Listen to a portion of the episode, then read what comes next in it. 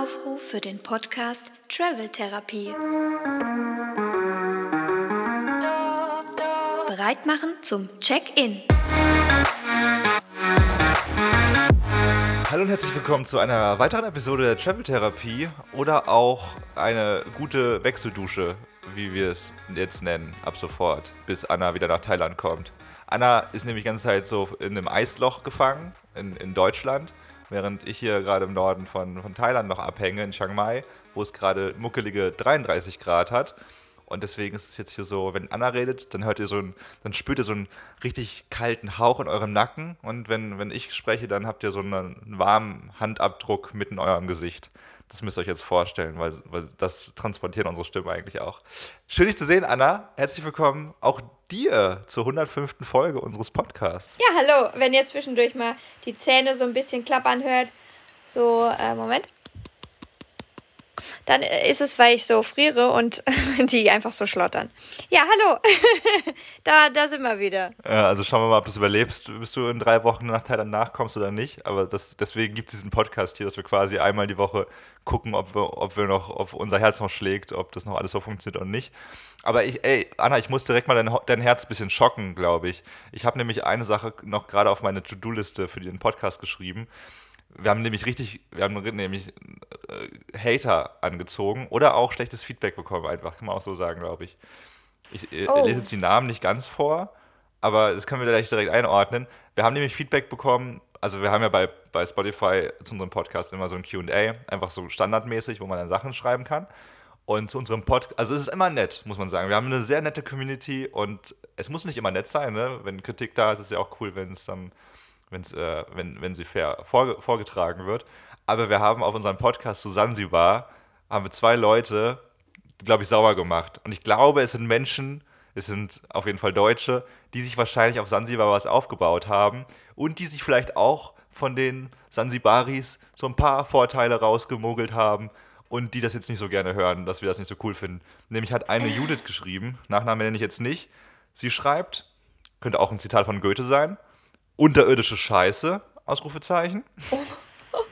Und ein VO hat geschrieben, das ist aber auch, auch, auch, auch sehr fabulös formuliert, grottenschlechter Laber-Podcast mit, mit T geschrieben. Also ich glaube, er meint eher einen Kiffer-Podcast.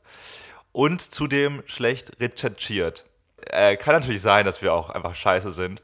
Aber ich habe bei diesen Kommentaren so direkt gedacht, also das ist jetzt nicht so ne, eine Person, die schreiben würde, jetzt so, Leute, da habt ihr das und das falsch gesagt oder ne, da habt ihr das noch nicht beachtet, dann ist ja ganz cool, weil so ein Diskurs entsteht. Aber da fühle ich einfach nur diesen Vibe, okay, ihr habt euch irgendwas aufgebaut, ne, es ist günstig auf Sansibar, ihr habt wahrscheinlich Land gekauft und habt jetzt irgendwie ein gut laufendes Hotel und äh, ja, äh, äh, ignoriert dann auch gerne die Probleme. Glaubst du, dass jemand, der schreibt, schlecht recherchiert, äh, und, und äh, voll viele Rechtschreibfehler drin hat, dass er sich ein Hotel da aufgebaut hat. Das klingt mir eher wie irgendwelche Leute, die halt gerne einfach mal ein bisschen bashen wollen. Ich glaube, eine große Fehlannahme ist, dass wir alle glauben, dass reiche Menschen, die, die Geld zum Investieren haben, alle schlau sind. Es gibt ganz viele Menschen, glaube ich, auch, die einfach viel Geld haben, durch Erbe, durch Glück auch natürlich. Es gibt natürlich auch ganz viele Menschen, die einfach sehr hart sich das erarbeitet haben. Aber die sind meistens auch äh, menschlicher im Kontakt, weil die dann schon irgendwie ein bisschen mehr Perspektiven mit einbauen können und so. Aber es gibt auch solche Menschen und, und ich habe das Gefühl, also uns wurde, wir haben, ich habe, oder wir haben beide ziemlich gut recherchiert für diesen Podcast. Deswegen, ich hätte gerne gewusst, was denn nicht gut recherchiert worden ist. Weil da haben wir uns ja wirklich dann auch, weil wir ja selten negative Podcasts machen, so in dem Sinne, weil wir schon immer das Gute in, in, in vielen sehen. Äh, aber da hätte ich es gerne gewusst. Aber das wollte ich mal kurz gesagt haben. Und Leute, wenn ihr irgendwie Kritik habt, ne, immer her damit. Aber gerne, wenn wir was doof machen, auch ein bisschen mehr Details und nicht, nicht nur beleidigen. Ja, jetzt bin ich erstmal niedergeschlagen. Dankeschön, Judith und VO. Ja, es ist nicht immer alles schön. Ich, das ist aber echt interessant, weil ich glaube, wenn man jetzt, ne, wenn man jetzt sagt, Bali, du bist nicht so geil, dann ist es schon gar kein Hot Take mehr, weil das sagen ja viele mittlerweile und es gibt ja auch schon sehr viele Videos und sowas. Aber Sansibar, und das hat uns ja auch voll geschockt, weil wir haben ja beide eine ziemlich krasse Trauminsel erwartet. Und es gibt ja auch sehr, sehr schöne Ecken, aber es gibt sehr viel abgefuckten Scheiß auf Sansibar, wofür meistens dann eben entweder der Staat an sich verantwortlich ist von Tansania weil da einfach ähm, der Müll nicht entsorgt wird und die Leute nicht gerecht bezahlt werden. Ja, oder eben die Ausländer, die dann halt die Gesetze dann auch nutzen, um sich da Land zu kaufen, noch und nöcher. Und dann aber auch, um das Geld nicht wirklich weiterzugeben an die Angestellten da. Weil der Mindestlohn ist ja irgendwie 200, 300 Euro im Jahr. Und da reißen sich auch die meisten Ausländer, wie wir es mitbekommen haben, kein Bein raus, um den Wert nach oben zu treiben. Aber du weißt ja, wie es ist. Auch, also wenn wir jetzt ein, ein Favorite Land oder eine Favorite Insel haben, wie jetzt nur mal so aus der Luft gegriffen, zum Beispiel Thailand, sage ich jetzt nur so als Beispiel, und jemand äh, würde jetzt Thailand beleidigen und sagt halt, oh ja, also das ist ja so überfüllt da und so, weil er halt auf Phuket war oder so, dann sind wir ja auch gleich irgendwie persönlich angegriffen und verteidigen halt Thailand da stark. Und vielleicht, wir waren ja auch nicht auf jeder Ecke an der, in der, äh, auf der Insel, ne? Das heißt, vielleicht sind die so absolute Fans. Wir waren zum Beispiel nicht im Süden, wo es ja sehr viel ruhiger sein sollte, anscheinend. Und, äh, und dann haben wir da vielleicht ein paar Ecken ausgelassen und die sind dann auch so, ja, aber ihr wart ja gar nicht im Süden, da hättet ihr voll die Ruhe gefunden und da ist das ja gar nicht so. Und weißt du, also wir, ne, so ist das halt dann manchmal, wenn man sich so verliebt hat in der Insel und dann ah, fühlt man, muss, fühlt man halt schnell diesen Verteidigungsmodus, der dann anscheinend manchmal ein bisschen unschön auch da zum Ausdruck kommt. Hat mich sehr erinnert an, an unseren letzten Aufenthalt auf Sansibar, wo wir bei Olena waren. Vom, vom, vom Schreibstil und sowas und so von der Art. Genau so. Irgendwie so eigentlich nette Menschen, aber dann, wenn man, wenn irgendwie Kritik durchkommt oder sowas, und dann ist es aber auch schon direkt sehr schwierig, weil man ja eigentlich nichts kritisieren sollte, weil es ja eigentlich alles perfekt hier ist. Aber äh, gut, wir, wir, machen jetzt keinen zweiten Sansibar-Podcast, keine Sorge, Judith. Das machen wir dann, wenn wir nochmal da waren, was wahrscheinlich nicht mehr so schnell passieren wird. Aber Tansania schon. Also Tansania möchte ich auf jeden Fall nochmal auschecken. Ich will auf jeden Fall auf den Kilimanjaro. Und da nehme ich dich auch mit, auf dem Rücken dann bist du, das ist, immer, oh das ist viel, viel, lustiger, wenn du da oben Kevin, die Nase mein C ist immer noch nicht wieder nachgewachsen. Also kurzer nicht. Stand. Ich, ja, ähm, mein, mein rechter C, den, also C-Nagel, der C ist noch dran, Gott sei Dank, aber der rechte C-Nagel, den habe ich verloren. Der ist dann irgendwie so drei Wochen, vier Wochen nach unserem Vulkanaufstieg in Guatemala äh, abgefallen. Und der andere hängt noch dran, hat sich aber quasi, also das Nagelbett ist auch abgelöst, der schiebt sich halt so peu à peu nach vorne, ist auch ganz äh, rot, Blut unterlaufen so, aber irgendwie ist der halt, hängt der einfach noch dran, keine Ahnung warum. Und der andere ist jetzt aber weg, aber schon wochenlang und da wächst auch kein neuer nach. Also da ist wirklich ähm, einfach das blanke Beet. Zu oh Mann, also bitte mal alle äh, Fußzeh-Experten sich melden, ob das nochmal was wird oder nicht oder ob ich jetzt eine Freundin habe mit, mit 18. Und das ist ja wirklich, weil ich bin ja jemand, der äh, seine Zehen auch lackiert und das auch sehr schätzt, generell Fingernägel und Fußnägel zu lackieren. Und jetzt ist da einfach so eine freie Fläche, die ich natürlich nicht lackieren kann. Und ähm, das ist schon nicht so schön im Bild. Also ich weiß nicht, ob du mich gedatet hättest, wenn ich so wenn wir uns so kennengelernt hätten. Ich weiß gerade nicht, wann ich deine Füße zum ersten Mal gesehen habe. Es war, glaube ich, ein paar Dates später erst. Aber kann man sich zehn, also so Nagelbetten implantieren lassen? So, kann man das auch in der Türkei machen? Vielleicht neben den Haartransplanteuren, dass man da einfach so Zehen, so, so Nägel wieder reinpflanzen Gute kann? Gute Frage. Ist eine, ist eine ist Marktlücke vielleicht noch kein noch. Markt. Gibt wahrscheinlich noch keinen Markt dafür, keinen großen. Aber wahrscheinlich möglich ist es. Wenn man sich Herzen transplantieren lassen kann, dann kann man sich bestimmt auch einen Zehennagel transplantieren. Oh Mann, ich habe äh, vor zwei Tagen habe ich jemanden getroffen hier in Chiang Mai, Tim nämlich, mit dem ich damals ins Schweigekloster gegangen bin. Und äh, ich habe ja zehn Tage gemacht und Tim hat 21 Tage gemacht. Also er hat es durchgezogen, so ein ganzes Vipassana geht ja. 21 Tage. Und er war so auch, er hat angefangen und gemeint, ja, ich guck mal, wie lange ich es mache, also ohne großes Ziel und äh, hat dann 21 Tage gemacht und das ist ganz spannend. Also ich, das, ich will jetzt mal kurz jetzt hier seine Story erzählen so ein bisschen, weil ich das jetzt, diesen Content nicht selbst erlebt habe, äh, nämlich einfach seine Story. Also das Krasse ist nämlich, also der macht eigentlich alles so, der hat alles so weitergemacht, wie ich es auch gemacht habe. Du meditierst einfach jeden Tag sehr, sehr viel. Am Ende dieser 21 Tage, nämlich von Tag 18 bis 21, gibt es aber eine Prüfung, äh, die du dann absolvieren kannst, musst, ja, solltest, so quasi. Das ist der Abschluss des Kurses. Nämlich musst du drei Tage wach bleiben. Ach, 72 Stunden bleibst du wach und meditierst mehr oder weniger durch. Ja, das ist. Also, ich weiß nicht, ob man da nicht direkt in so ein Schlümmerli verfällt, wenn man dann ja total übermüdet ist. Und dann sitzt du ja im Schneidersitz auch. Also, du kannst ja verschiedene. Du kannst, also du konntest dir ja verschiedene Sitzmöglichkeiten. Äh, also du kannst ja einmal so dieses langsame Laufen machen oder im Schneidersitz oder so. Darf man sich dann auch mal so umlegen. Ja, das Ding ist, er hat es so ein bisschen entzaubert auch. Also ich war natürlich erstmal total äh, von ihm beeindruckt, dass er das durchgezogen hat und so. Aber er hat es dann auch so, er, er ist auch ein bisschen ein kleiner Schluri und er hat dann auch so ein paar Regeln einfach so genommen, wie er es wollte. Also erstmal muss man sagen, man ist nicht wirklich 72 Stunden nur am Meditieren, sondern du meditierst eine Stunde Geh, eine Stunde im Sitzen und dann machst du eine kleine Pause so. Ne? Was du aber normalerweise acht Stunden machst, machst du dann 24 Stunden. Und du darfst aber trotzdem was essen gehen. Ne? Frühstück und Mittag ist trotzdem ganz normal und so, aber du, du meditierst mhm. dann aber quasi halt 20 Stunden oder sowas, weil du dann halt, das ist das Ziel. Ne? Nachts, nachts, aber nachts auch dann. Ja, genau. Also wenn du um 7 Uhr morgens anfängst und dann geht das bis 7 Uhr morgens den nächsten Tag, die Session. Und eigentlich schläfst du nicht, aber er meinte dann auch, ja, er hat dann ab und zu mal einen Powernap gemacht, weil es nicht anders ging. Und aber sehr interessant, weil eigentlich an dem Punkt bin ich nicht gekommen, weil ich näher gegangen bin nach zehn Tagen.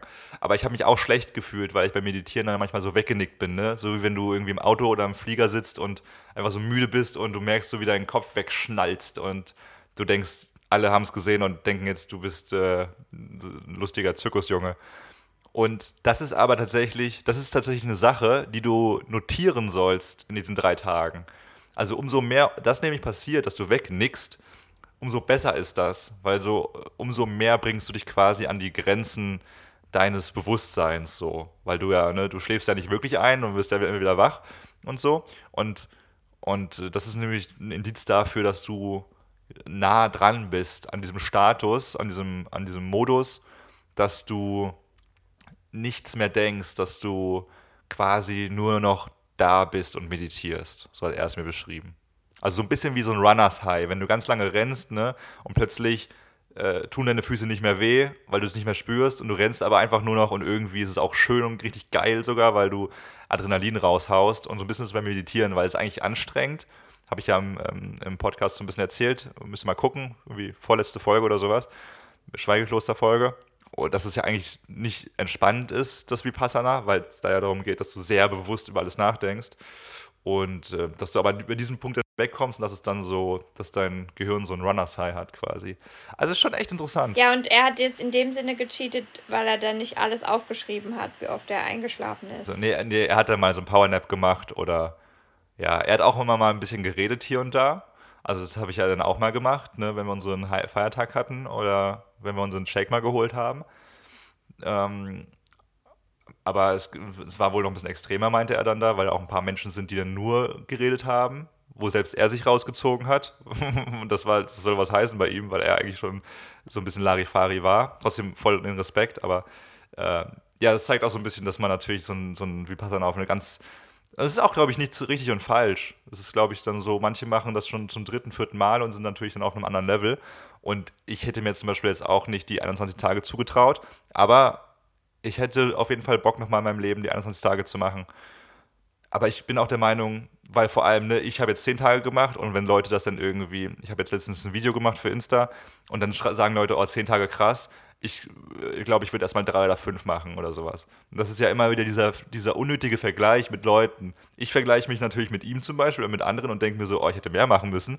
Andere sagen, oh, ich mache ja bloß drei Tage. Aber Buddhisten sehen das ja gar nicht so. Buddhisten sagen, es ist scheißegal, was Anna macht, es ist scheißegal, was Tim macht, sondern es geht darum, dass du das einfach für dich machst. Und wenn du für dich jetzt sagst, drei Tage sind cool, ich will drei Tage machen, dann hast du schon drei Tage mehr gemacht in deinem Leben als ein 100-Jähriger, der sich nie damit befasst hat.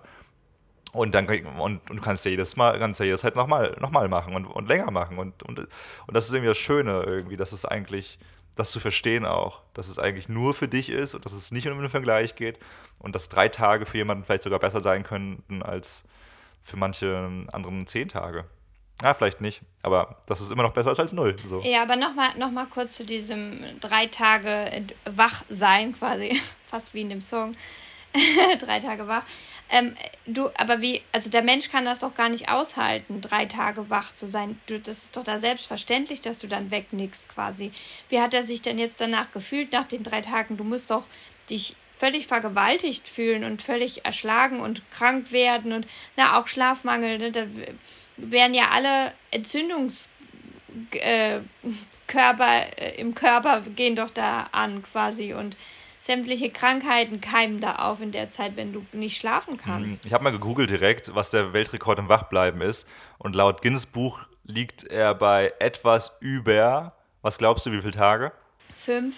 18 Tage. War es nie im Leben. Du stirbst, wenn du 18 Tage nicht. Ja, Robert McDonald hat das äh, 1986 geschafft und das Guinness Buch erfasst Wachbleibrekorde, aber auch seitdem nicht mehr so wirklich. Also gar nicht da, wie du meinst, wie du, wie du schon richtig gesagt hast, äh, Schlafentzug auch tödlich sein kann und ein ziemlich hohes Risiko darstellen kann. Er hat überlebt. Ich, ich bin jetzt nicht tief drin, warum, wieso, weshalb. Könnte man auf jeden Fall mal bei YouTube sich reinstürzen. Aber er ist krass. Ja, ich glaube, es ist nicht gut für den Körper. es ist nicht gut für den Körper. Aber drei Tage ist schon noch machbar. Also das Meditieren ist ja auch so, sagen ja Mönche, deswegen schlafen ja Mönche so wenig. Die schlafen ja irgendwie zwei, drei, vier Stunden am Tag. Mein Meister hat auch irgendwie nur zwei, drei Stunden am Tag geschlafen, weil er es nicht braucht, weil die es dann ja schaffen, aus dem Meditieren sich die Energie zu ziehen. Oder dieses Schlingel schlafen halt einfach, wenn sie meditieren. Das ist natürlich auch eine Möglichkeit. I don't know. So, das, das weiß man ja nicht, ne? Das, das sieht man ja nicht. Die könnten ja, wenn sie nicht schnarchen, wenn sie es hinkriegen, nicht zu so schnarchen, dann ist ja alles möglich. Wobei das natürlich auch keine Körperform, also du, du sitzt ja dann beim Meditieren, das ist ja keine äh, Position, wo sich dein Körper da jetzt wirklich ausruhen kann, wo die Muskeln komplett locker lassen können. Deswegen kann ich das gar nicht verstehen, wie man jetzt so im Sitzen schlafen könnte, ohne umzufallen. Das hat Gandalf doch auch gemacht bei Herr der Ringe. Das können sehr weise Menschen einfach, glaube ich. Ja, wenn sie Zauberer sind. nee, das sind Mönche doch auch eigentlich. Von daher, sie sind besser ja, als wir und es gibt Gründe dafür. Jetzt musst du aber mal erzählen, Anna. Ey, du bist, du bist jetzt nach Deutschland gedüst, ne? Du hast ja das gemacht, was ich nicht gemacht habe. Du bist jetzt nach anderthalb Jahren das erste Mal wieder in Deutschland und bist jetzt ganz lange bei deiner Family gewesen. Und jetzt bist du zum ersten Mal wieder in Köln bei Freunden und hast eine kleine Party gefeiert. Wie ist das? Ist das so eine krasses, äh, so eine krasse Welcoming Party und man denkt so, oh, wieso bin ich jemals gegangen? Weil plötzlich all diese schönen Gefühle und Erinnerungen von lauen Sommernächten in Köln zurückkommen? Oder ist es so, dass du denkst, oh ja, toll, jetzt haben die alle Kinder und die wollen alle um neun ins Bett und irgendwie hat sich nicht so viel verändert und war schön, aber ich will jetzt auch wieder nach Thailand. Also so eine Mischung aus allem, außer dieses lauwarme Sommernächte, weil das hatten wir nicht. Dafür war es noch viel zu kalt. Nee, damals meine ich. Ja, ansonsten war es, also äh, es war eigentlich so, wie als ich ähm, äh, am 4. November, äh 4. November, 4. Januar nach Hause gekommen bin zu meiner Mutter. So war es ja auch. Die Leute sind reingekommen, man hat sich begrüßt, es wurden gleich die ersten dummen Scherze gemacht, es wurde gleich ähm, diese Insider, die man halt hat, wurden irgendwie ausgepackt und wir waren die alte Truppe wie früher, also waren auch also relativ zeitnah äh, alle pünktlich irgendwie gekommen, sodass wir quasi direkt das, das alte Büro wieder waren von damals. Waren halt viele Arbeitskollegen von mir da. Und es war, es haben wirklich alle gesagt, es ist eigentlich, als wäre nichts passiert in der Zwischenzeit. Also als die gefühlt, ja, gefühlt hat sich gar nichts geändert und die Zeit als wäre die verschluckt gewesen dazwischen. Irgendwie hat man gar nicht gemerkt, dass ich weg gewesen bin oder so. Also es war, ich habe meine Bohle gemacht, meine berühmte äh, Maracuja-Bohle. Und ja, es war, äh, es war gar keine Distanz oder so zwischen, zwischen den Leuten. Man hat direkt so gequatscht und man hat auch nicht, also es ging jetzt gar nicht nur darum, dass man jetzt äh, von, von der Reise oder so erzählt, weil die haben auch alle gesagt, ja, ich habe das ja alles geguckt, ich habe euch ja verfolgt und so. Man hat eigentlich, man hat diesen Smalltalk direkt auch geskippt, sondern ja, hat einfach direkt gelacht und irgendwie rumgeblödelt und so und einfach seine Sprüche gerissen und ja, wie es halt so bei so einer lockeren äh, Partyatmosphäre ist. Und das hat mir schon das sehr, sehr gut getan. Also die Abende ähm, bereichern mich schon. Ich habe aber auch absichtlich schon um 3 Uhr mit der ganzen Veranstaltung gestartet, weil ich ja doch auch irgendwie vom Energielevel her nicht mehr, das nicht mehr so gewöhnt bin, wenn das so in, in den späten Abend reingeht. Und es war dann auch wirklich so, dass eigentlich so gegen zwölf die meisten dann auch das Weite gesucht haben und, äh, und ich dann Halleluja. auch, ich war wirklich froh. Also ich war wirklich froh. Ich, ich, dachte, die, ich dachte so auch die letzte Stunde, ich will jetzt einfach nur ins Bett noch. Also mir ist kalt, ich will mich jetzt richtig dick einkuscheln, meine Stimme ist voll kratzig vom Schreien, also war halt auch laute Musik und so. Klar. Und, und ja, ich bin einfach erschöpft jetzt gerade. Und dann war auch, dann war noch äh, Elke und Pascal, die sind meistens immer die, die noch so ein bisschen mehr Power haben und dann stand da noch im Raum, ja komm jetzt, wir gehen noch in eine Kneipe oder wir fahren noch, dann war noch so, oh, wir fahren noch nach Ehrenfeld und das ist, also wenn man sich Köln vorstellt, wir waren halt auf der anderen Rheinseite und bis man in Ehrenfeld ist, nachts irgendwann mit der Bahn hätten wir bestimmt anderthalb Stunden gebraucht, bis wir da gewesen wären. Und dann habe ich aber einfach ganz selbstbewusst gesagt, nee, ich will nicht mehr. Ich wollte, also ich hätte, ich wäre früher, ich wäre früher um 12 Uhr niemals die gewesen, die jetzt sagt, jetzt ist Feierabend, weil dann, da geht's ja, da geht man ja meistens erst raus um 12. Also sind wir mal ehrlich, das war ein gutes Vorglühen und dann um 12 äh, geht's dann erstmal um die Häuser. Und ich wollte aber nicht. Ich wollte, gut, vielleicht weil wir auch schon früh angefangen haben, ne? Um drei war ja dann auch schon relativ zeitig ich wollte einfach äh, mich einkuscheln. Und dann habe ich mit Elke einen guten Deal geschlossen. Da habe ich gesagt, komm, wir kuscheln uns schön ein und gucken noch ein bisschen äh, Dschungelcamp. und dann äh, haben wir das gemacht und das war dann so, oh, das gefällt mir dann nochmal so schön im Bettchen und dann kann man noch, kann, dann kann man auch nochmal zwei Stunden oder so von mir aus was gucken, dann immer so ein bisschen wegnicken dabei hatte ich da gar kein Problem bis 2 Uhr oder so, aber Hauptsache irgendwie dann noch gemütlich. Ich glaube, das war früher ganz anders. Ne? Früher hatte man einfach nur diese FOMO auch und es war auch gut so damals, dass man einfach so, nee, ich will alles, ich will auf dahin gehen und ich will dahin und wir machen das bis 4 Uhr morgens und ne, wir, wir sind ganz verrückt und wir sind danach mhm. irgendwie kaputt und was auch immer. Und das war voll geil damals. Äh, aber das, es hat sich um eine Variable ergänzt, nämlich, dass man immer noch ab und zu so einen schönen Abend haben möchte aber dass man sich damit quasi auch verdient, dann im Bett zu liegen und einen Film zu gucken oder eine Sendung noch, weil wir kennen alle das Gefühl, wenn wir, wenn wir nichts gemacht haben und mal einen Film gucken und es ist schon geil, aber irgendwann ist es auch so, ah Mann, ey, irgendwie fühlt sich irgendwie fühlt auch sich so falsch an. Irgendwie. Ja, aber dann ist es halt was nach so, einem, nach so einem langen Abend, äh, entweder auf Reisen, wenn man unterwegs war oder auch wenn man da so eine Party hatte, dann ins Bett zu fallen, der Körper ist so, okay, I'm out, thanks, das war ein schöner Tag, ich bin jetzt raus, jetzt musst du nur noch da hingucken und dich berieseln lassen. Da finde ich auch wirklich Fernsehen, dieses Medium, wunderbar. Dass es dann manchmal auch einfach den, den, den, den, den Wellness-Coach übernimmt nach so einem Workout. Wie auch immer das ist aussieht. Wirklich so, so schön, wirklich schön heißes Teechen noch gemacht, schöne Wärmflasche an die Füße gelegt und sich einfach da eingekuschelt weil ähm, ich bin sehr verfroren, ja, und es war nicht so warm in der Wohnung, wie ich das normalerweise gewöhnt bin. auch bei meiner Mutter drehe ich ja immer die Heizung sehr, sehr auf, damit ich mich da wohlfühle. Und nicht jeder hat seine Wohnung so beheizt und braucht das so wie ich. Deswegen, nee, das ist so dieses klassische im Winter. Oh, und dann ist man so. Ich habe mich gefühlt wie früher manchmal, als ich als ich mit 16 oder so auf so, solchen Partys war und man da dachte, wenn man auf Partys geht, auch wenn die in einer normalen Wohnung oder so stattfinden, dann muss man ja so ein Party-Outfit anhaben. Also man muss ja dann da im Top, also früher dann noch irgendwelchen Glitzer-Top oder sowas anhaben. Und, und, und dann hat man dünne Strumpfhosen an oder so, keine Ahnung. Und man war immer viel zu kalt angezogen und man war immer einfach super dumm durchgefroren. Es war einfach total doof. Ich bin früher immer nach Hause gekommen, habe richtig geschlottert, weil, ich, weil du da stundenlang sitzt mit viel zu dünnen Sachen, weil man denkt ja nicht, dass man irgendwie in einem dicken Wollpulli zur Party geht. Das macht man ja nicht. So und so ein bisschen habe ich mich gefühlt, so wie damals, so, oh Mann, mir ist so kalt, ich will jetzt einfach nur mit einer Wärmflasche ins Bettchen.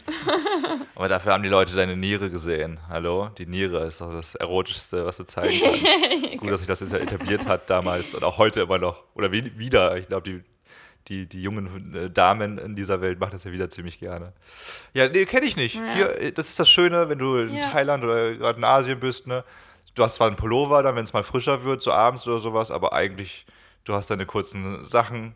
Es gibt eigentlich so einen Style, was natürlich dann auch irgendwie so, vielleicht so ein bisschen vermisst wird hier und da, ne? Weil manchmal denkt man sich ja auch, oh geil, Winter. Jetzt kann ich ja meine Winterklamotten rausholen. Jetzt ah, die, die geile Jacke, die ich immer trage und sowas. Das ist ja irgendwie auch schön. Das gibt es ja natürlich jetzt nicht, wenn man in gewissen Ländern äh, unterwegs ist.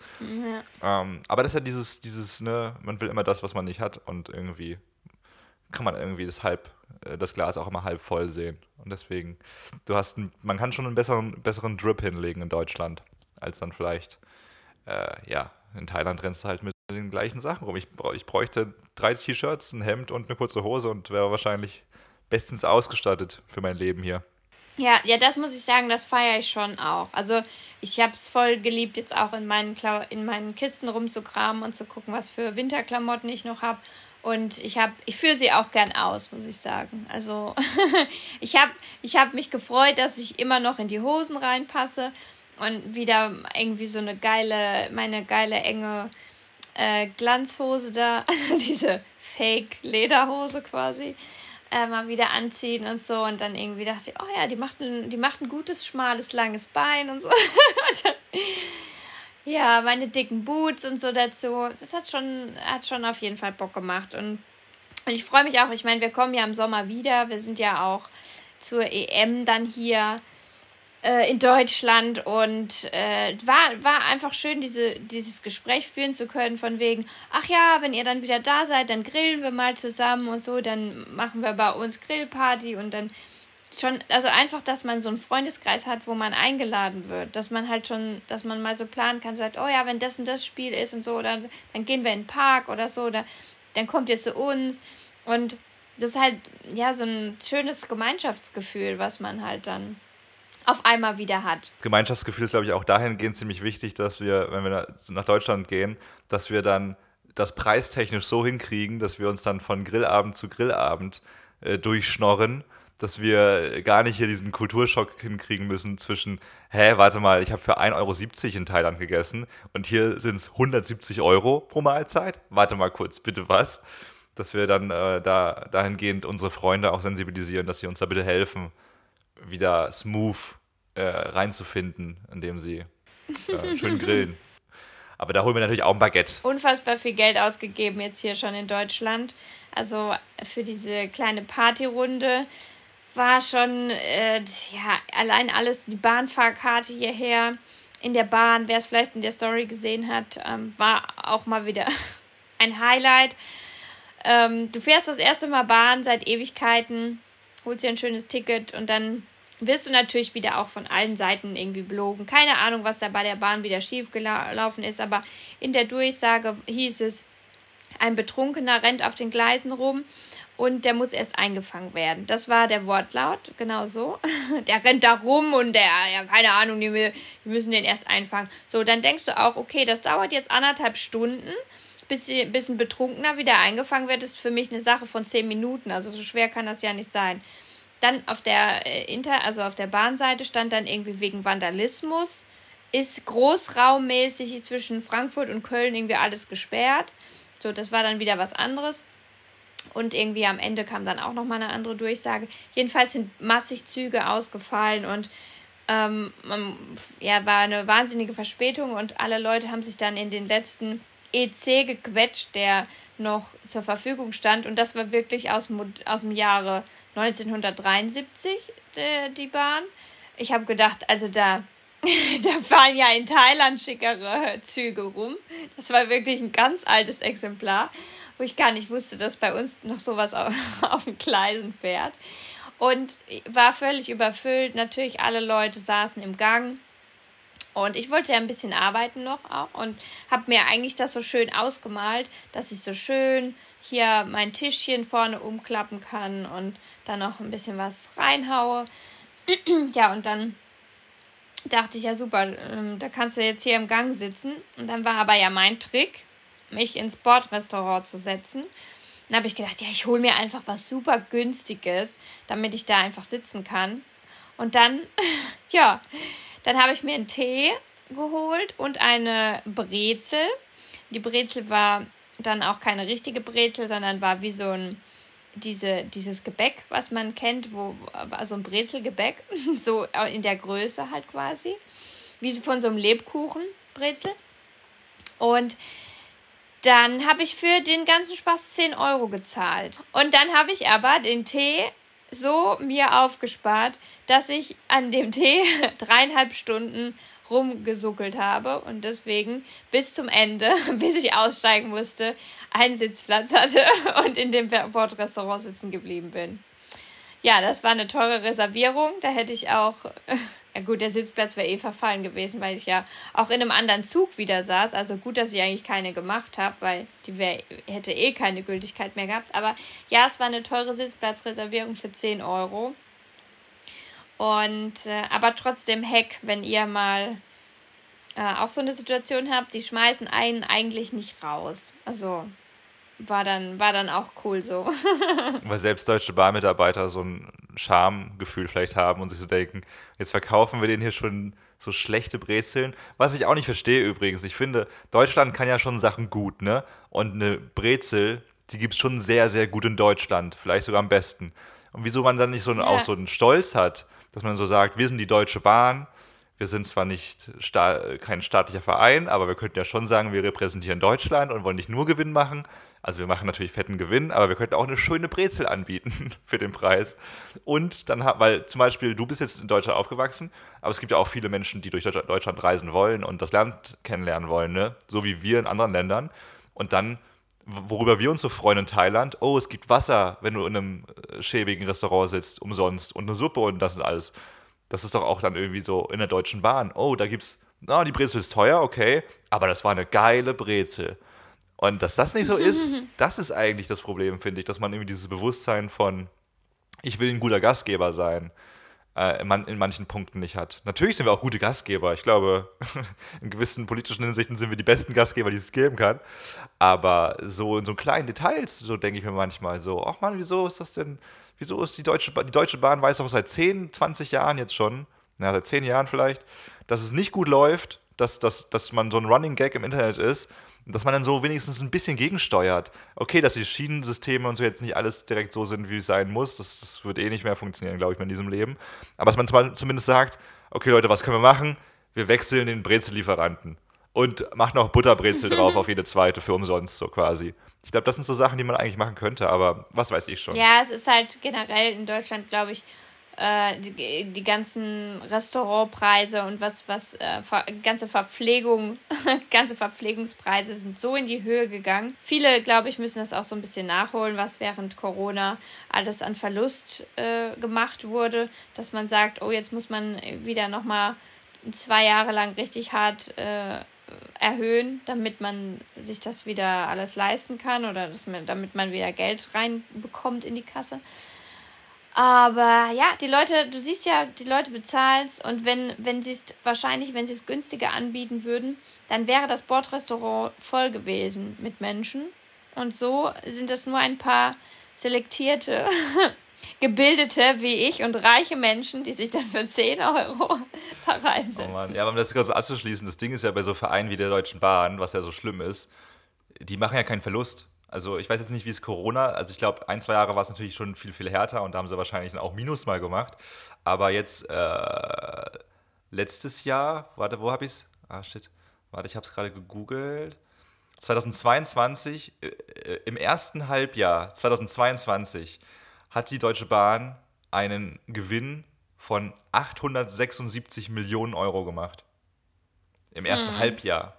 Also, ne, das ist schon krass. Also, auch wenn die in Corona miese gemacht haben für zwei Jahre, selbst dann hätten sie, glaube ich, mit den ganzen Jahren davor und jetzt natürlich danach wieder einfach fettes, fettes Geld gemacht. Aber gut, wir sind hier nicht der, der, der Deutsche Bahn-Podcast. Wie ist es denn für dich? Du bist jetzt knapp vier Wochen in Deutschland schon. In drei Wochen, ein bisschen mehr als drei Wochen geht es nach Thailand wieder. Ist es, wie, wie ist deine Lage? Du hast Deutschland vermisst, du wolltest die Family besuchen und so natürlich. Würdest du jetzt gerade so sagen, du fühlst dich wohl in Deutschland? Also natürlich, das Wetter ist, glaube ich, gerade eh nicht so das, das, Beste dafür, das beste Beispiel. Aber so generell, diese Umgebung von Freunden und die Eltern sind in der Nähe und ja, irgendwie das, die Essensauswahl im Supermarkt und so. Und ja, das, das Heimatgefühl vielleicht. Ist das so bei dir angekommen? Würdest du, könntest du dir wieder vorstellen, aktuell in Deutschland zu leben? Also ich muss sagen, ich fühle mich sehr wohl. Ich fühle mich heimelig und es hat mir auch voll gut getan, dass ich ein Zuhause habe. Also ähm, dieses, ja, ich fühle, ja, gerade so bei meiner Mutter oder so, auch wenn ich eigentlich gar kein richtiges Zimmer habe, aber ähm, sich so in einem Raum zu bewegen, so vor und zurück zu schlendern, wo man einfach an den Kühlschrank gehen kann. Und das ist, also ja, man muss schon sagen, auch dieses Bequemliche bei Mama, die kauft immer ein und so, man muss gar nicht einkaufen gehen, dann, das ist immer alles einfach im Kühlschrank da. Und ähm, ja, man hat so seinen Safe Space, also so einen enormen Safe Space. Irgendwie meine, mein Bad, meine Toilette, mein Zimmerchen, mein Bettchen. Und das einfach mal für so eine längere Zeit zu äh, sich da reinzuleben, das hat mir arg, arg gut getan. Also das war ähm, schon richtig schön für mich. Also so, dass ich mich sich so ein richtiges Wohlfühlgefühl auch wieder also aufgekommen ist und so eine Zufriedenheit auch. Und, und jetzt auch meine Freunde zu treffen und so tut mir sehr, sehr gut. Mm, und ich war, also ich will halt Deutschland nicht komplett den Rücken kehren und ich liebe aber halt auch Thailand und ich glaube, wir waren, also ich meine, wir waren über ein Jahr weg, wir waren ein Jahr und drei Monate weg. Das wäre für mich halt einfach auch in Zukunft einfach zu lang, weil ich halt auch meine Eltern nicht so lange mehr unbeobachtet lassen möchte in dem Alter. Und ich halt einfach weiß, ja, vielleicht suchen wir uns da in dem Moment die Lorbeeren raus, aber die Mischung ist halt einfach die beste Kombi. Also bisschen Thailand, bisschen das kalte Skippen und zwischendurch einfach mal wieder ähm, ja dieses Heimatgefühl erleben und, und das, das in, in so einem Wechselbad der Gefühle quasi ist, glaube ich, echt so die, das optimale Wunschleben, was ich mir ähm, erträumen würde. Daran arbeiten wir auch fleißig. Ne? Also wir werden ja auch gerade öfters mal gefragt, was macht ihr jetzt eigentlich? Was ist euer Plan? Geht es zurück nach Deutschland? Äh, was, ist, was ist eure, eure Idee, nachdem wir jetzt das letzten zwei Jahre ja unser Projekt mit den 365 Botschaften hatten und damit auch ganz klar wussten, was wir irgendwie machen, dass wir unterwegs sind und so. Und jetzt ist der Plan, also wir wissen, dass wir Thailand lieb haben.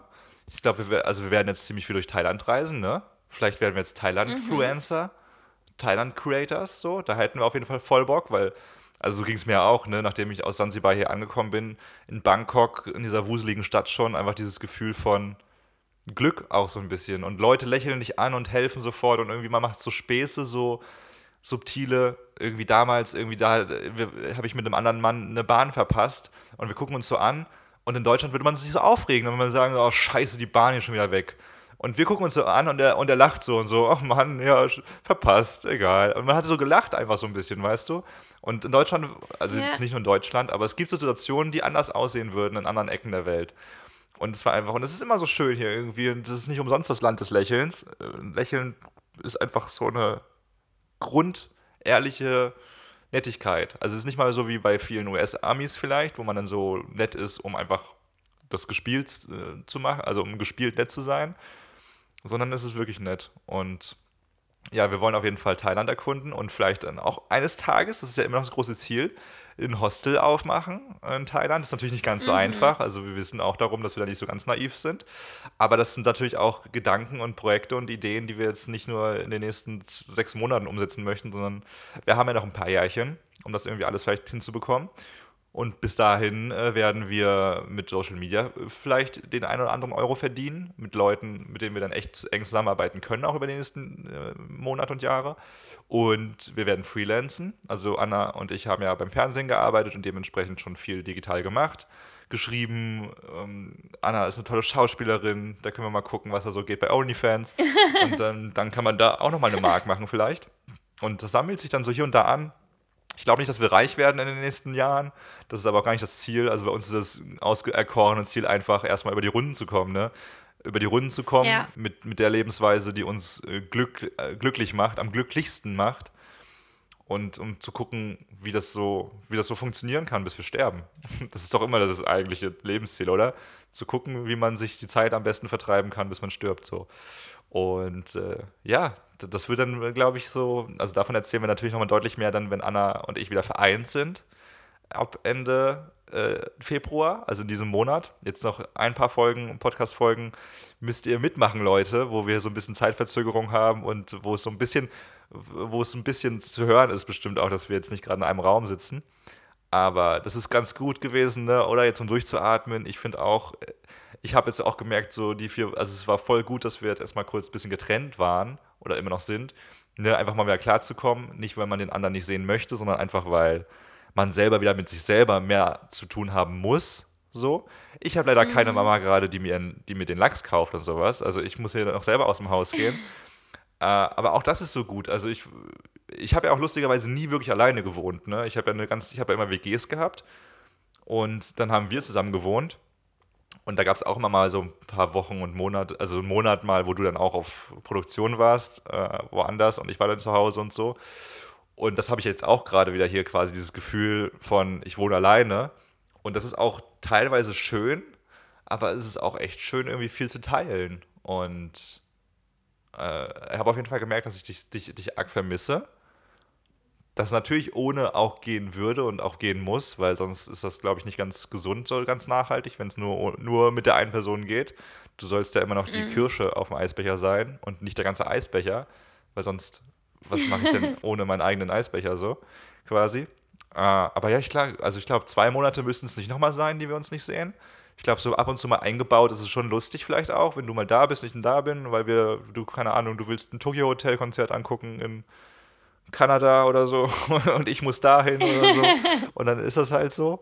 Äh, aber ja, ja, es ist schon krass. Das habe ich mir auch gedacht, ähm, dass wir, dass wir die, die kleinen regelmäßigen so getrennt sein Bereiche und Phasen schon auch in Zukunft mit einbauen sollten, dass das auch wichtig ist und richtig. Und das, was ich jetzt auch gemerkt habe, ist, ähm, was mir voll gefehlt hat, ist einfach mal alleine äh, im Bett zu schlafen.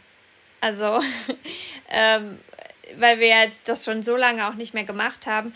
Ich schlafe jetzt ja hier gerade bei einer Freundin und ähm, die hat jetzt auch ein größeres Bett und das ist auch sehr, sehr bequem. Und sie hat auch gesagt, ne, du kannst auch bei mir im Bett schlafen.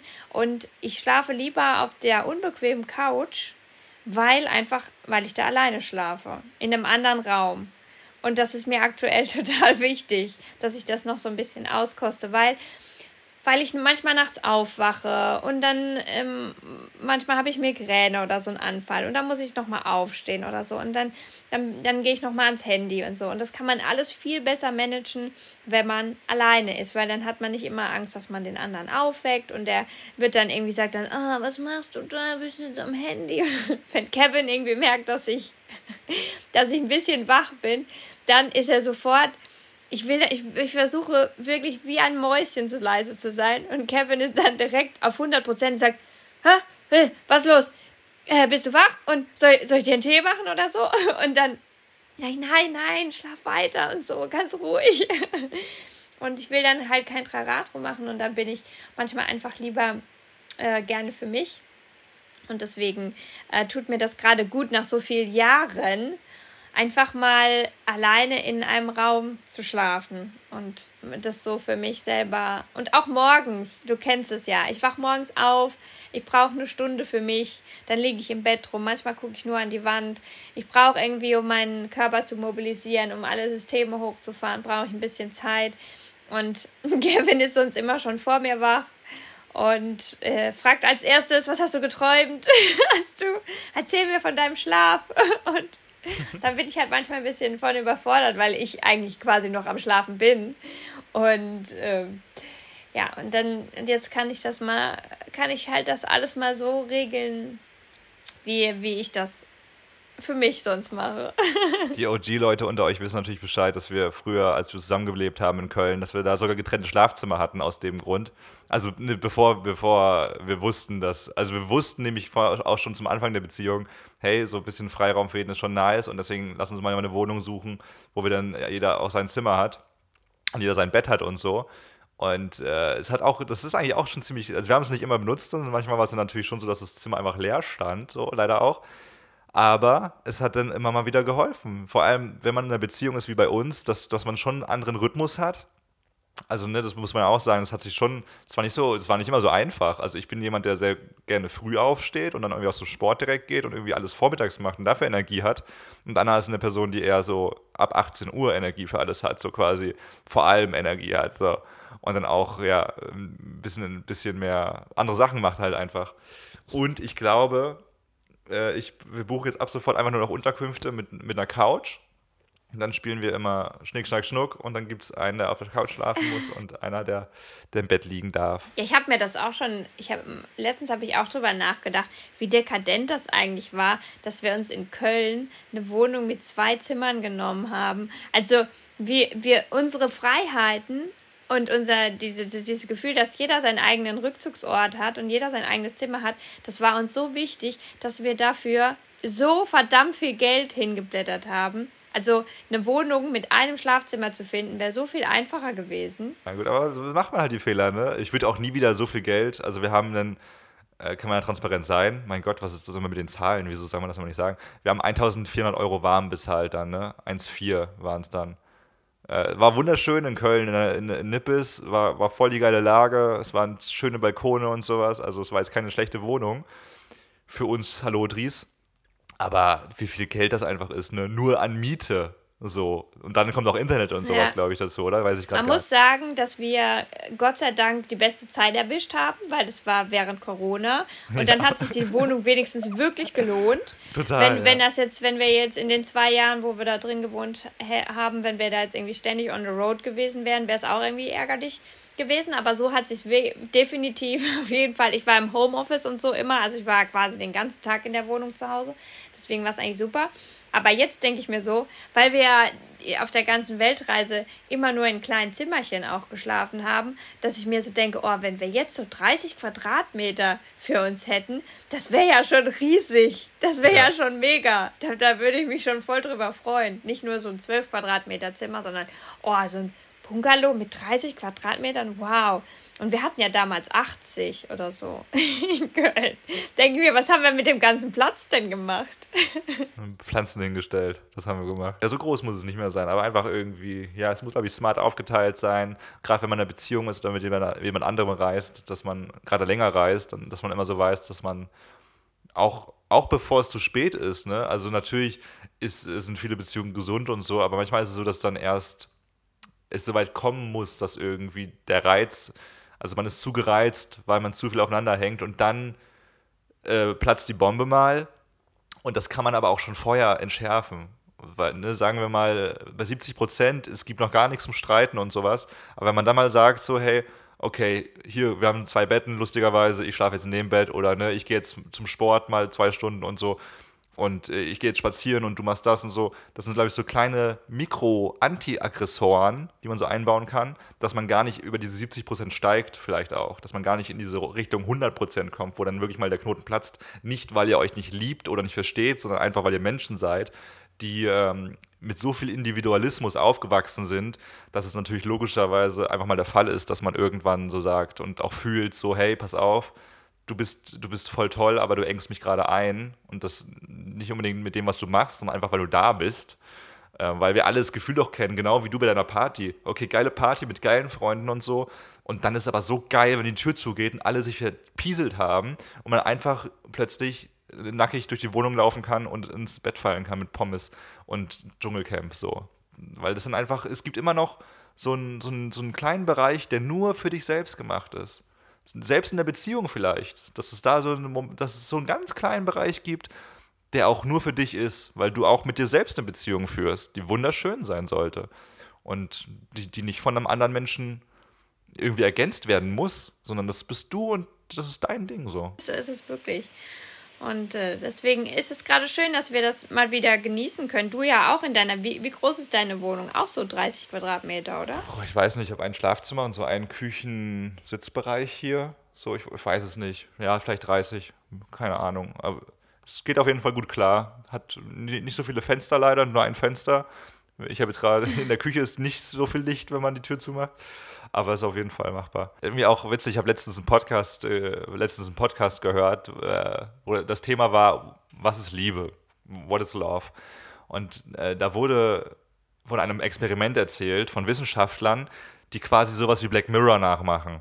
Also es gibt ja die, die ich auch liebe, die Black Mirror-Folge Hängende DJ, wo es quasi darum geht, dass sich ein Pärchen datet und wo dann, Spoiler, skippt mal kurz die nächsten 20 Sekunden, wo es quasi darum geht, ne, dass dann am Ende verstanden wird, ah, das ist eigentlich bloß eine Simulation in einer Dating-App, wo quasi eine Million Wege getestet werden, wie die sich kennenlernen, ob die sich immer lieben würden, egal wie sie sich kennenlernen, ne? ob es wirklich wahre Liebe ist. Und sowas machen tatsächlich Menschen in der echten Welt auch. Also nicht ganz so, aber die nehmen jetzt dich, Anna kommt da ins, Anna kommt da ins Büro und gibt irgendwie alles zu ihrer Person ab. Und dann hat, kann man quasi so einen Avatar von Anna erstellen, der einfach alle Details und Eigenschaften hat, die Anna auch hat. Und dann kann man quasi in Datenbanken und in Simulationen durchspielen, wie Anna mit anderen Menschen zurechtkommen würde. Und äh, ein sehr spannendes Experiment. Sie haben da äh, zum Beispiel dich und mich genommen, ne? also ein Pärchen, und haben geguckt, wie hoch die Wahrscheinlichkeit wäre, dass sie sich wieder matchen würden, also dass, dass es wirklich die wahre Liebe wäre, auch wenn man alle Erinnerungen löschen würde. Also wenn sie quasi jetzt, ne, ver vergessen wir alles, wie wir uns kennengelernt haben, sondern wir, wir würden uns jetzt nochmal frisch neu kennenlernen, würde das funktionieren so. Und die, die Quote dass das passiert, dass das wirklich nochmal, dass wir nochmal zusammenkommen würden. Also jetzt bei uns genau weiß ich es nicht, aber bei den Beispielen, bei den Liebespärchen, das waren zwei bis drei Prozent die Chance, Was? dass man wieder, dass es, dass es sich wieder so entwickelt, wie es sich entwickelt. Und quasi die These war da, oder die, auch die Schlussfolgerung, die total Sinn ergeben hat, dass unsere Prä Präferenzen gar nicht so viel Wert haben. Also, ne, du stehst auf blonde Frauen und eine große Nase und irgendwie das sind einfach so kleine Details, die bestimmt den Rahmen für gewisse Dinge geben. Aber Liebe an sich äh, ist, ist total abhängig von der Geschichte, von ganz vielen willkürlichen Dingen, die passieren. Auf der Reise an sich. Ne? Und deswegen war auch so, wenn du jemanden auf, beim ersten Date triffst und das, das, muss aber eigentlich nicht dringend, zwingend heißen, dass es, dass es in der Zukunft nicht klappen könnte mit euch, sondern du entscheidest dich jetzt dafür, da die Reise da aber auch schon abzubrechen. Das könnte aber auch bedeuten, dass du noch fünf Dates mit dieser Person doch irgendwie Gemeinsamkeiten findest und das to doch toll wäre, ne?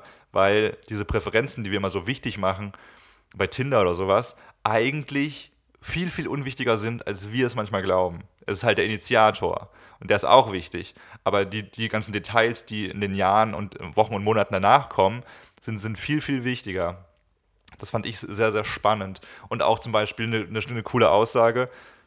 Äh, da hat er auch gemeint, so, hey, ich, mit meiner aktuellen Freundin habe ich keinen Sport gemacht und habe es aber auch nicht vermisst, dass wir nicht zusammen zum Sport gehen. Ne? Aber was wäre denn in einer anderen Realität, ich treffe eine, oder ich bin wieder Single und ich treffe dann eine Frau, äh, mit der ich plötzlich Sport mache, aus durch Zufall, und wo ich merke, dass es aber voll schön ist wo man dann also eine Präferenz merkt, die doch wichtig ist, die man aber am Anfang gar nicht so wichtig als gar nicht so wichtig an, anerkannt hat. Also dass so, so, gewisse Dinge auch erst klar werden mit der Zeit, weil man das selber alles gar nicht so weiß. Und äh, ich, äh, ich habe mit dem Thema angefangen, weil ich das generell spannend fand, dass diese Simulation gezeigt haben, dass das Ganze vielleicht doch nicht so romantisch ist, wenn man es sich so überlegt, weil ne, wir würden uns jetzt nicht in jedem Universum wieder so verlieben, wie es jetzt ist aber Liebe entsteht, weil wir in diesem Universum genau diesen Weg gegangen sind. Durch Zufall. Aber letztendlich, also natürlich sind es immer so ein paar äußere Umstände, dann wie du auch im Vorfeld schon geprägt warst oder mit welcher Mut du da reingehst, ne, auch immer, okay, wie verletzlich bist du, was triggert dich aus deinen vorherigen Beziehungen oder so, das spielt ja auch immer mit rein. Aber letztendlich, wenn man dann jemanden besser kennenlernt und wenn auch in diesem anderen Universum quasi der Charakter der gleiche wäre von der Person in etwa, dann kann ich mir doch nicht vorstellen, dass das nur zwei bis drei Prozent. Also wenn, wenn ich jetzt mir vorstelle, ich würde dich, ich hätte dich fünf Jahre später getroffen, irgendwo anders, dann fände ich dich auch immer noch super heiß und hätte dich auf jeden Fall kennenlernen wollen. Und mich, also ich bin mir sehr, sehr sicher, dass ich mich auf jeden Fall wieder in dich verliebt hätte.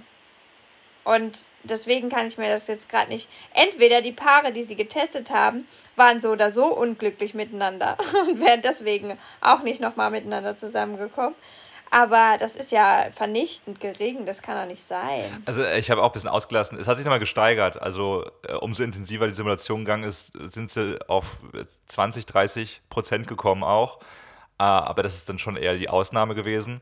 Und ja, es ist, glaube ich, schon interessant. Jetzt mal, mal, wir hätten uns in einem Supermarkt kennengelernt und du, deine Katze ist gerade irgendwie den Tag vorher gestorben und deine Mutter ist jetzt an Krebs und ist im Krankenhaus. Und dann ist das der Moment, wo wir uns sehen zum ersten Mal. Mhm. Und der Spruch oder ne, irgendwie diese Chemie, die bei einem normalen Date oder beim normalen Kennenlernen funktioniert hätte, funktioniert da aber nicht, weil du gerade in einer ganz anderen Stimmung bist oder weil ich was Doofes sage, ne? Oder ich stink an dem Tag, weil ich irgendwie umgekehrt. eine Scheiße gefasst habe. Oder ne, es kann ja so sein. Du wärst so einfühlsam, weil du der einfühlsamste Mensch bist, manchmal, in gewissen Situationen, dass, äh, dass du mich wahrscheinlich so liebevoll aufgefangen hättest, dass ich mich da auch wieder nicht verliebt hätte. Nee, das weiß ich ja nicht. Wenn wir jetzt irgendwo im Supermarkt sind und irgendwie eine lustige Situation entsteht, dann sagst du mir ja nicht so, ey, pass mal auf, meine Katze ist gerade gestorben und meine Mutter ist im Krankenhaus. Doch, du weißt, dass ich so bin. dass ich genau das sagen würde halt, halt dein Maul, jetzt meine Katze ist gestorben. ja, genau, und dann wär's zu Ende. Ciao. Und dann hättest du nächste Woche Dieter kennengelernt, der dich in einem besseren Moment erwischt hätte. Und Dieter war, ist dann auch äh, gespickt mit guten Eigenschaften und so. Also ich finde es einfach nur spannend. Ich finde das total interessantes Thema. Und ich muss dann auch so denken, ja, schon krass. Also es ist so willkürlich auch, wie das so entsteht. Also Liebe ist irgendwo auch romantisch. Wir sind natürlich auch Romantiker. Aber es ist auch einfach viel, einfach nur Zufall, muss man sagen. Ja, deswegen äh, ja. ja. wollte ich nochmal unromantisch den Podcast hier enden lassen. Krass. Oh Mann, das sehen wir auch sehr traurig. Nee, aber kann man so sehen wieder? Oder man sieht so, dass es voll schön ist, dass man sich entgegen dieser Chancen in diesem Leben so kennengelernt hat, dass es anscheinend klappt. Weil ist ja erstmal egal, ob ist ja erstmal egal, was die Simulationen sagen. Also wir sind ja, wir sind ja nicht in dem Paralleluniversum oder was auch immer, sondern wir sind ja jetzt gerade hier. Und das ist ja irgendwie schön. Das macht dann auch. Also beide Wege sind romantisch. Wie bei Black Mirror bei der, bei der Folge, wo das, wo das Gegenteil der Fall ist, ne? Wo dann die, wo die Matchrate dann irgendwie 98% ist, weil in 9,8 Milliarden Universen sie zusammenkommen. Ähm, das ist natürlich ultra romantisch, aber gleichzeitig finde ich das auch ziemlich romantisch, dass man in dem Universum lebt, wo es klappt, vielleicht auch. Du kannst jetzt nochmal romantische Worte ein, äh, einfallen lassen. Ich, ich, moderiere jetzt mal langsam ab und dann hast du die letzten Worte natürlich nochmal an die lieben Leute. Ähm, vielen lieben Dank fürs Reinhören, Leute. Äh, das ist natürlich gerade einfach noch ein bisschen hier so ein ist, bisschen, ist auch ein bisschen Winterpause quasi bei unserem Podcast, weil wir natürlich ein bisschen einfach nur von unserem Leben erzählen und was gerade so passiert und so und jetzt irgendwie nicht so viel entdecken. Ich bin in zwei Wochen in ja, Chiang Mai. Ein bisschen weniger Travel. ja, ich bin auch zwei Wochen in Chiang Mai schon, aber habe ein paar Sachen gemacht, aber ich muss jetzt auch, irgendwie nicht von diesem Tempel erzählen und so. Die lustigen Sachen erzählen wir dann ähm, meiner gebündelten Folge. Und äh, danke fürs Reinhören aber, Leute. Das bedeutet sehr viel. Auch, äh, wie hieß sie? Elisabeth und der andere beim Sansibar-Podcast. Leute, ihr könnt uns gerne Kritik rüberschicken. Wir sind da gar nicht böse.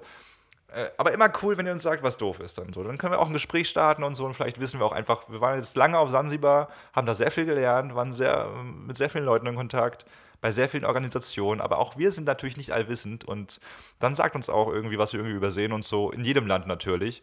Auch wenn wir jetzt Thailand zu sehr abhypen, vielleicht passiert irgendeine Scheiße in Thailand, von der wir noch nichts wissen. Das wollen wir natürlich auch wissen. Äh, aber ja, danke dafür, danke fürs Reinhören, danke fürs Bewerten des Podcasts, beim, bei Instagram dabei sein. Und es sind jetzt gerade bei Insta bei uns auch so Videos zum Schweigekloster online. In ein paar Tagen kommt noch eins. Also wenn ihr noch mehr Infos zum Schweigekloster wollt, dann haben wir hier einen Podcast, aber auch die Reels, die jetzt noch dazu kommen. Äh, liegt mir irgendwie persönlich am Herzen, dass das ein paar Menschen vielleicht machen einmal im Leben. Nicht, weil das irgendwas Religiöses ist oder so, sondern einfach, weil es was Schönes für die Seele ist und, und mir sehr geholfen hat und auch anderen Menschen vielleicht helfen kann. Und in dem Sinne, passt auf euch auf. Wenn ihr könnt, dann passt ihr noch auf eine andere Person auf. Und die letzten Worte lyrisch wie immer, kommt von Anna. Ja, das hast du doch alles wunderschön zusammengefasst.